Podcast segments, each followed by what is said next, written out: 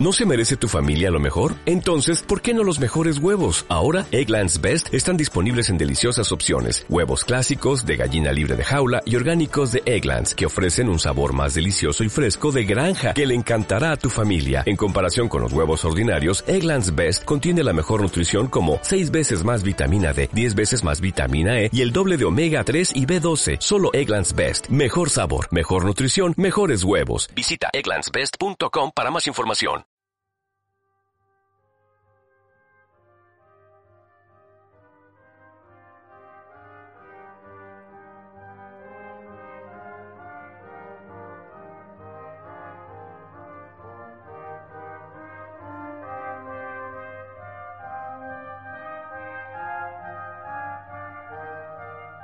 Londres, 1991.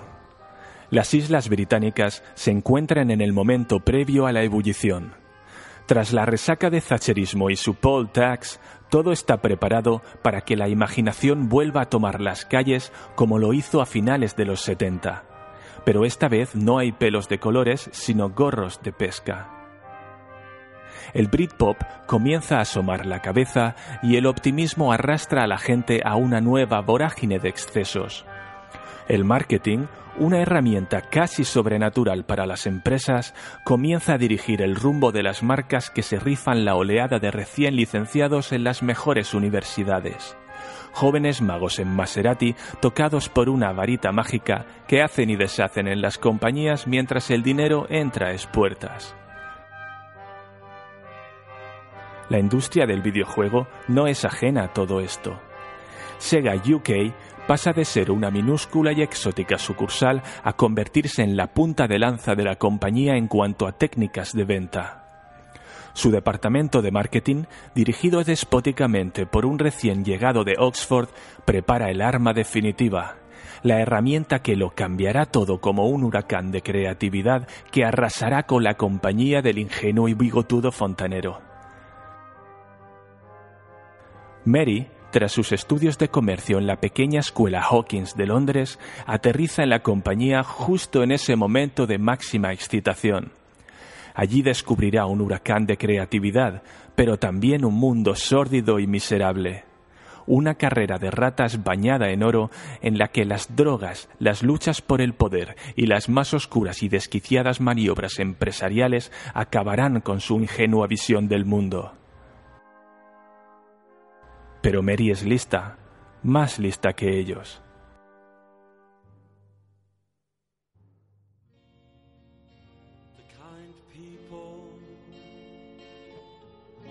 have a wonderful dream. Margaret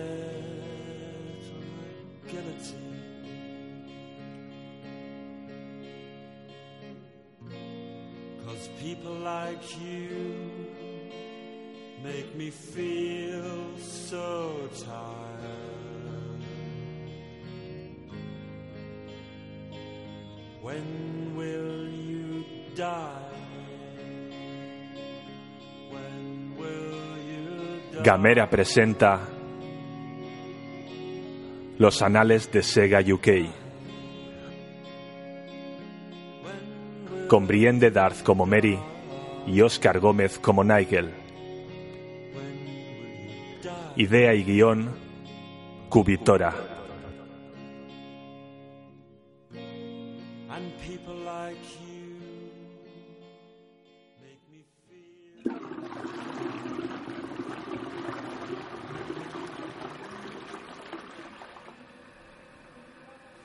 Tu primer día de trabajo no debería ser así. No deberías estar encerrada en el cubículo de un baño de diseño, escuchando cómo alguien se castiga el tabique nasal con una aspiración que parece arrastrar todo el aire consigo.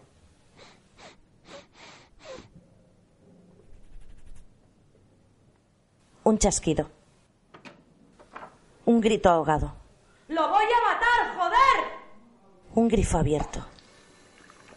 Y un portazo. Después, solo el silencio. Y un poco de frío. Bienvenida, Sega.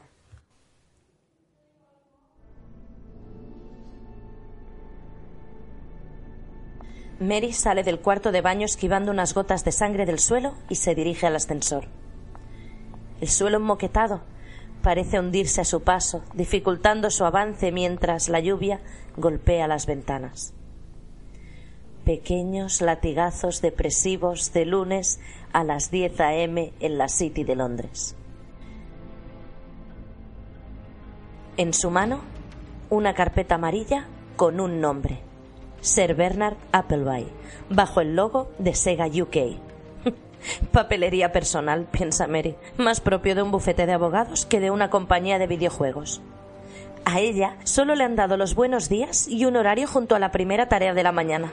Bueno, de la mañana y de su meteórica carrera en la mejor compañía de entretenimiento de la historia, según su jefe de departamento, Nigel. Un tipo pequeño, de aspecto levemente gorilesco, y con una espinilla en la frente que anula el efecto de su inmaculado traje cruzado azul oscuro. Fue él quien le dio a Mary la carpeta amarilla, que cada vez pesa más, y la misión de entregarla al presidente de la compañía. Dentro estaban los bocetos de la nueva campaña de Sega en Europa que Appleby debía probar. A Mary le extraña que le encarguen semejante responsabilidad a una recién llegada. En la pequeña escuela de negocios de Hawkins, Londres, no la prepararon para hacer presentaciones, y menos aún de trabajos que ella misma ni siquiera había realizado. Bien es cierto que sus mental y físicamente rígidos profesores tendían a ver al alumnado femenino como una especie de masa informe de futuras secretarias y auxiliares que trabajarían para sus homólogos masculinos. Y que por ello la defensa de proyectos y la oratoria no debían ser asignaturas demasiado exigentes con ellas.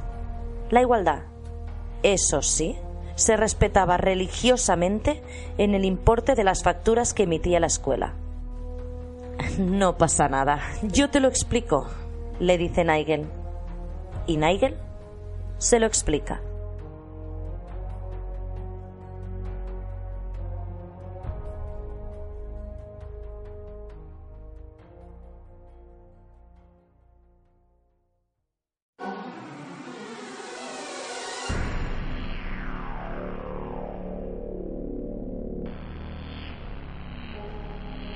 ¿Estás pensando lo que estoy pensando, Nigel?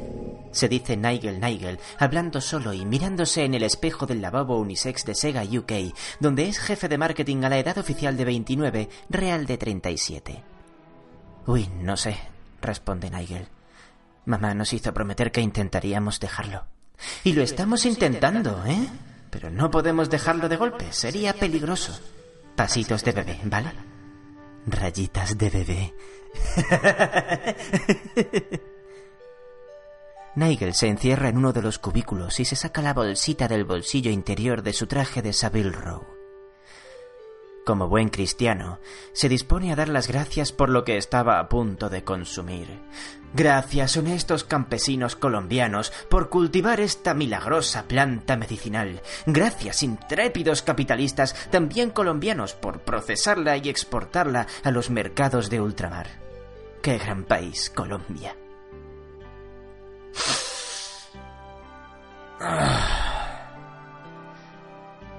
Mucho mejor, ¿no?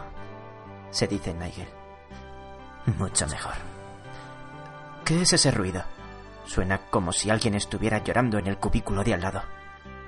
Debe de ser Mary. Joder, nos habíamos olvidado de Mary. Buenas tetas, fantásticas. Pero recuerda, Nigel, Mary tiene que hacer algo por nosotros. Ah, sí. No pasa nada, le dijo Nigel a Mary, la chica nueva que él mismo entrevistó y contrató por motivos no del todo claros para sí mismo, pero que posiblemente tenían algo que ver con su cara de ingenua y fantásticas tetas. Yo te lo explico. El truco con Appleby es darle todo masticado y dejarle pensar que es idea suya. Es peligroso pedir su opinión, pero es necesario, sin embargo, pedir su autorización. Por alguna razón los japos todavía no se han dado cuenta de que tal vez las luces estén encendidas y no me malinterpretes, las luces son fantásticas, son mejores que las del jodido árbol de Navidad de Harrods, pero en verdad no hay nadie en casa. ¿Sabes a lo que me refiero? Mr. Nigel, dice Mary. Me halaga que hable de manera tan franca conmigo, siendo hoy mi primer día. Vi algo en ti durante la entrevista, Mary. Potencial a raudales, sí, pero También algo más. Algo difícil de describir. Me recuerdas a mí mismo cuando tenía tu edad.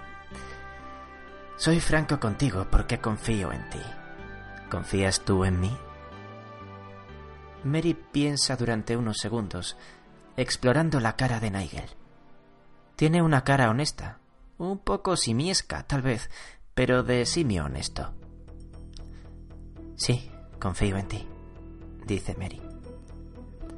Nigel sonríe para sí mismo. Por eso la contratamos, le susurra Nigel al oído. Nuestro instinto nunca falla. Me alegra escucharlo. Creo que vamos a tener una relación laboral fantástica. Tu primera misión es llevarle a Appleby estos bocetos para las nuevas cuñas radiofónicas de marzo. Y aquí viene lo importante. Tienes que describirlas en detalle. Véndelas como te enseñaron a vender en Hawkins, esa cuna del saber. Si lo haces la mitad de bien de lo que estoy seguro eres capaz, Appleby las aceptará raudo y veloz y en su próxima reunión con los japos les dirá que fue su idea, que él tiene que hacer todo aquí. ¿Y no le preocupa que Appleby se lleve el mérito, Mr. Nigel? Lo que me preocupa, Mary, es que esta compañía triunfe. Quiero que las madres de este país digan, Peter, deja ya de jugar al Sega, en lugar de, Peter, deja ya de jugar al Nintendo. Pero nadie juega aquí al Nintendo, dice Mary. Mi hermano tiene un Spectrum. Ah, Mary, Mary, Mary, eres tan inocente. Es bueno que en la escuela Hawkins os enseñen a pensar a nivel nacional. Conquistar este país es un importante primer paso. En Oxford, sin embargo, nos enseñaron a pensar a nivel global. ¿Usted fue a Oxford? Sí, pero no me gusta hablar de ello. La clave de esto, Mary, es que Appleby, digamos, robe la idea que la llevas, la presente como suya y la implemente. Como ves, tu papel es fundamental. Pero ¿por qué no le presenta la idea a usted? Porque Appleby sabe que muy a menudo los japos me llaman para preguntarme qué tal las cosas y discutir estrategia. Se siente amenazado por mí. ¿Entiendes? Entiendo. Llevaré los sobres a la oficina de Appleby. Buena chica. Es demasiado fácil, Nigel. Le susurra Nigel al oído. A veces pienso que necesitamos un desafío.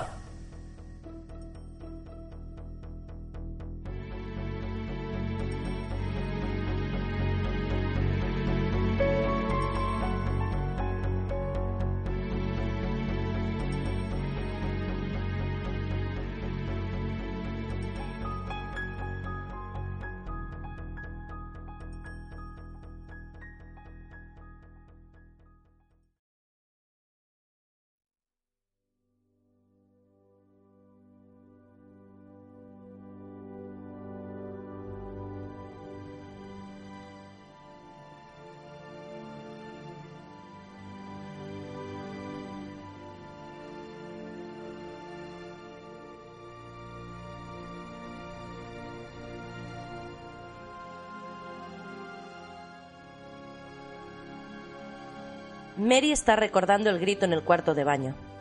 Ella también tiene ganas de matar a alguien. No puede creer que Nigel, ese pequeño monito trepador, le haga esto. Sir Bernard Appleby reza la placa dorada de la puerta. Una leyenda. Diez años consecutivos nombrado mejor empresario del año de Gran Bretaña. Piloto de la RAF, participó en la batalla de Inglaterra y fue condecorado y nombrado ser por la mismísima reina ante la mirada no exenta de cierta envidia de Winston Churchill. Tras la guerra, Appleby fundó la constructora clave en la recuperación de Londres y la vendió para trasladarse a África y disfrutar de diez años de safari continuo. A su vuelta, no menos de 15 de las mejores empresas de la City se disputaron sus servicios como cabeza ejecutiva de sus correspondientes consejos de administración.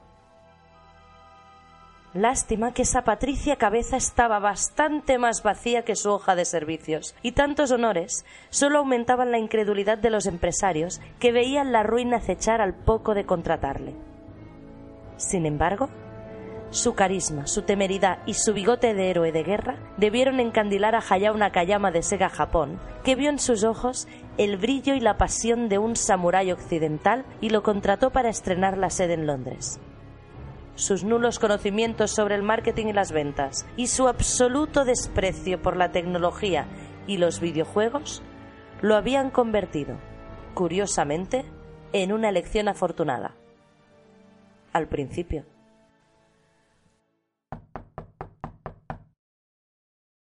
Adelante, Peter. Pasa. ¿Qué tal los niños? Soy Mary y no tengo niños. Me alegra oírlo. Mary entra en la oficina. Parece un pedazo de los 60 conservado en formol.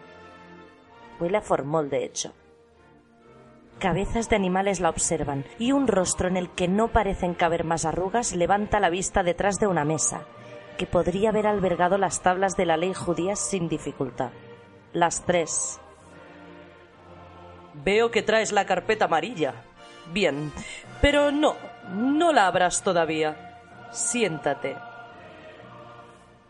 Ah, no, no hay sillas, contesta Mary. Si lo primero que haces es llevarme la contraria, temo que esta conversación vaya a durar más de lo estrictamente necesario. No sé si tú puedes permitírtelo. Yo, desde luego, no. Mary se sienta en el suelo. Son los guiones de las nuevas cuñas radiofónicas de marzo, espero. Sí. Mary mira la carpeta. Se muerde un labio.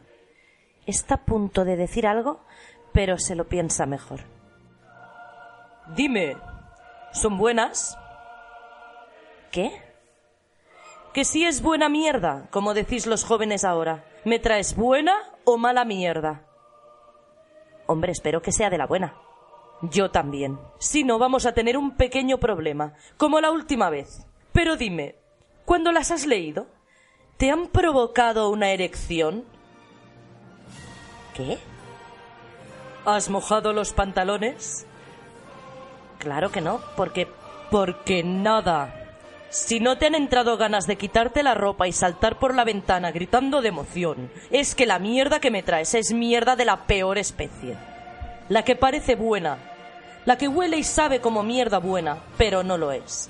La que te engaña, hace que tus defensas bajen y cuando menos te lo esperas, ¡bam! Tu criterio es sometido por la mediocridad que lo encierra en una mazmorra. Se mete la llave en el culo y se sube a una azotea con una Gatling para hacerse fuerte. Eso es lo que pasa con la mierda que esperas que sea buena.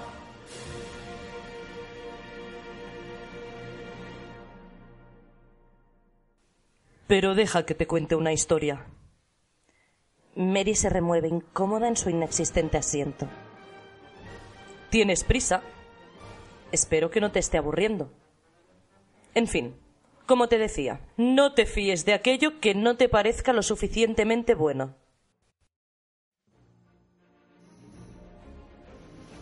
Nairobi, 1965.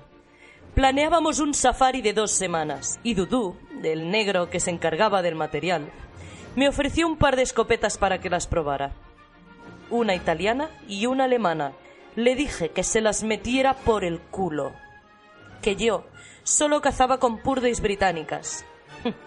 Dudu se rió y me dijo que cualquiera de aquellas escopetas era tan buena como una purdey, o incluso más. De acuerdo, Dudu. Tú lleva una de esas, que yo llevo mi purdey. Dos días después, Dudu encontró huellas de león.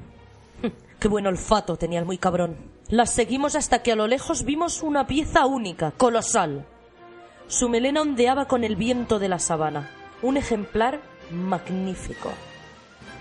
Dudu se acercó sigilosamente, pero el león tenía buen oído y clavó sus ojos en el pobre bastardo, que comenzó a montar su arma justo cuando aquel excelso animal se lanzaba contra él.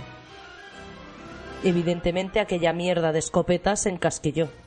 Yo no perdí los nervios. Alcé mi purdey y disparé. Créeme que no era fácil. Estaba muy lejos, pero logré un tiro perfecto. Y mató al león. Mary se anima. No, me cargué a Dudu. Mientras el león se lo comía, pude escapar. No me podía arriesgar. Además, le ahorré el sufrimiento a aquel pobre diablo. No tenía ninguna posibilidad.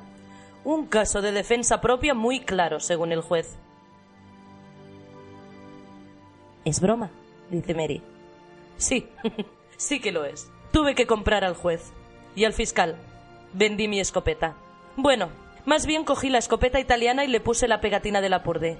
Siempre lo digo. África, tierra de oportunidades. En fin, no pretendo que te haya gustado la historia, pero espero que hayas aprendido algo que puedas aplicar a eso que llevas debajo del brazo. ¿Que lo barato a veces sale caro? dice Mary. Appleby agrieta aún más su cara en un intento de sonrisa. Exacto. Ya, dice Mary recogiendo la carpeta, pero lo caro siempre sale caro. Te estás volviendo un puto listillo, Peter. La puerta se cierra un poco más fuerte de lo debido.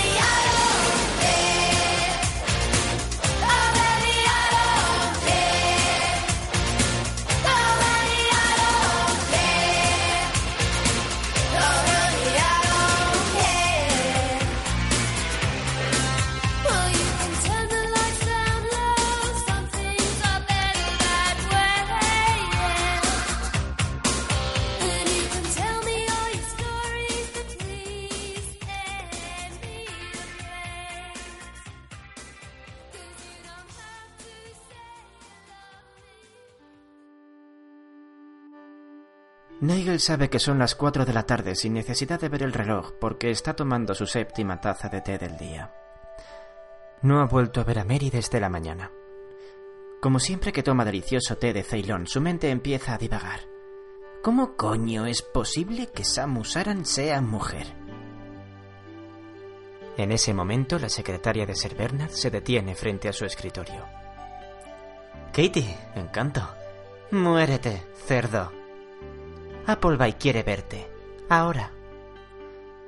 Hora de implementar la segunda fase del plan, le dice Nigel.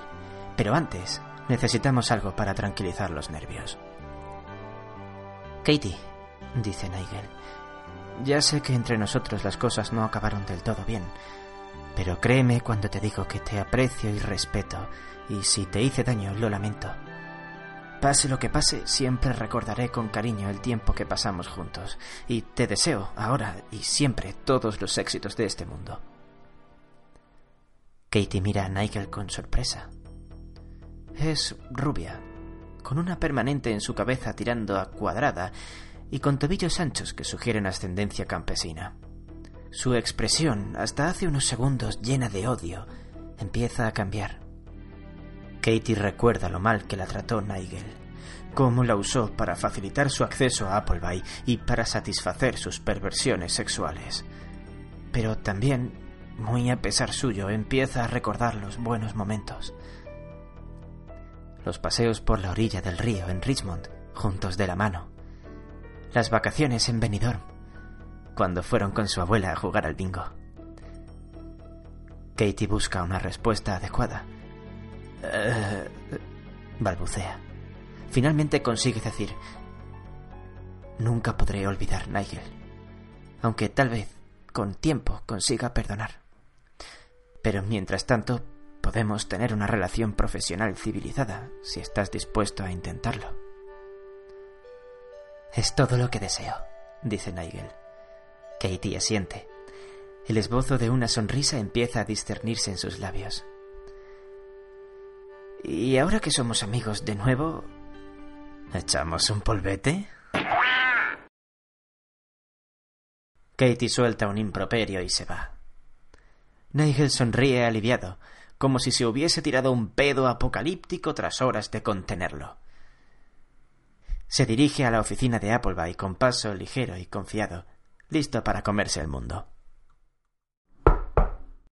Adelante, dice Bernard Appleby, caballero del Imperio Británico.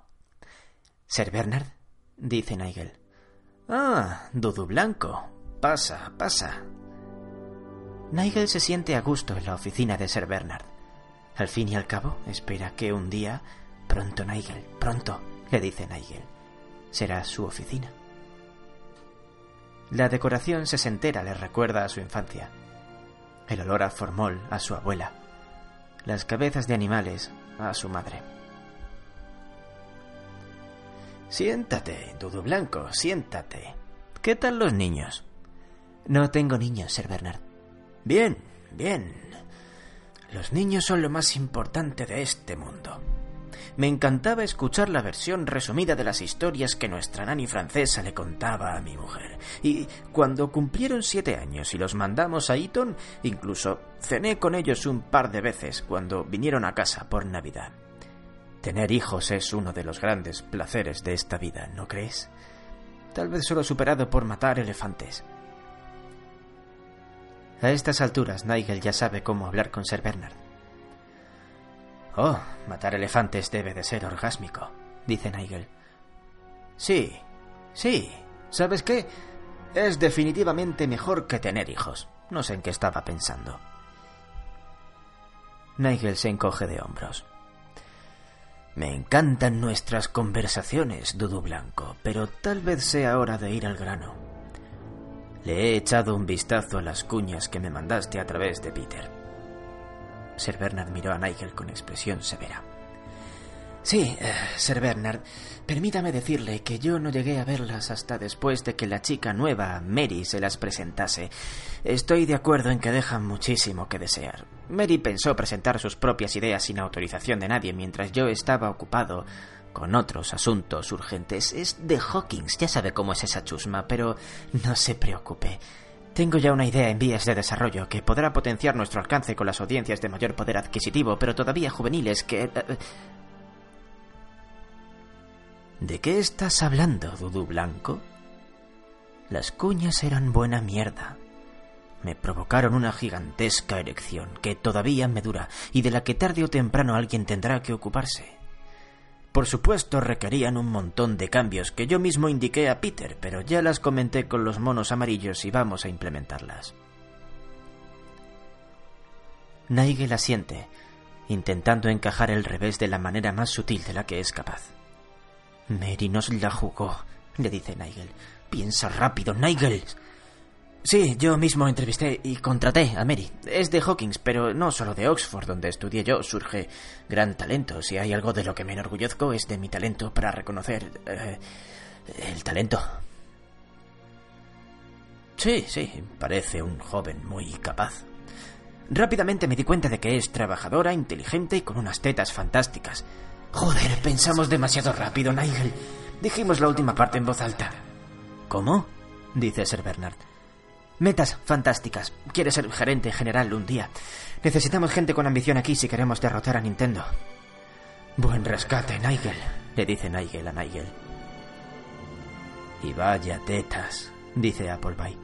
Entonces, Dudu Blanco, pongámonos manos a la obra. Para mañana a primera hora espero en mi escritorio un plan de implementación. Por supuesto, Sir Bernard. Nigel se levanta lentamente y se dirige hacia la puerta. Vamos a tener que pensar en cómo tratar con Mary, piensa.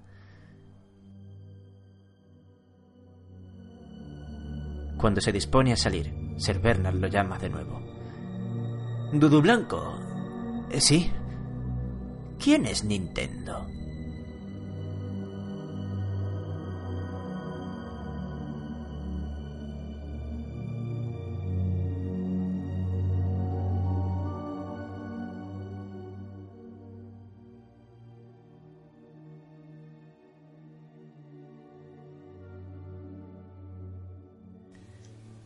Sara intenta acomodarse sus gafas de pasta. Están muy de moda, sí, pero son tan gruesas que mantenerlas equilibradas exige una pequeña maniobra de ingeniería civil. Pero lo consigue, porque ella es una de esas recepcionistas barra secretarias barra chica para todo que no se rinden. Abrir el sobre reforzado con las iniciales SOA Incorporated supone un reto menor, aunque no desdeñable, ya que está forrado de cinta americana. Muy apropiado. Dentro hay una cinta VHS y una larga carta manuscrita, pero de momento le interesa más la cinta que introduce en el reproductor.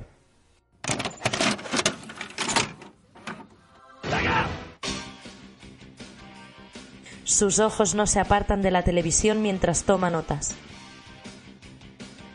Parece que en Sega USA las cosas están cambiando. Es una maqueta con los brutos de la campaña Welcome to the Next Level. Sara está impresionada. ¿Serán capaces de emitir algo así? ¿Quién ha sido el insensato que lo ha probado en Sega Japón?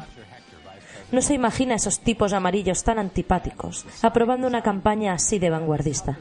Es enfermiza, es estúpida e incómoda. A Sara, la recepcionista barra secretaria barra chica para todo, le encanta. Pero vuelta a la realidad. La maquinaria oxidada necesita un poco de aceite para seguir dando la sensación de que funciona. Coge un papel y una carpeta amarilla con el logo de la empresa. El trabajo de la semana, listo. Marca un número de interfono. Nigel, cuando quieras pasa a recoger lo tuyo. La rutina es la mejor forma de mantener las cosas en orden, piensa Sara mientras recuerda las palabras de su antecesora antes de jubilarse. Si quieres que esto funcione, mantén al viejo ocupado.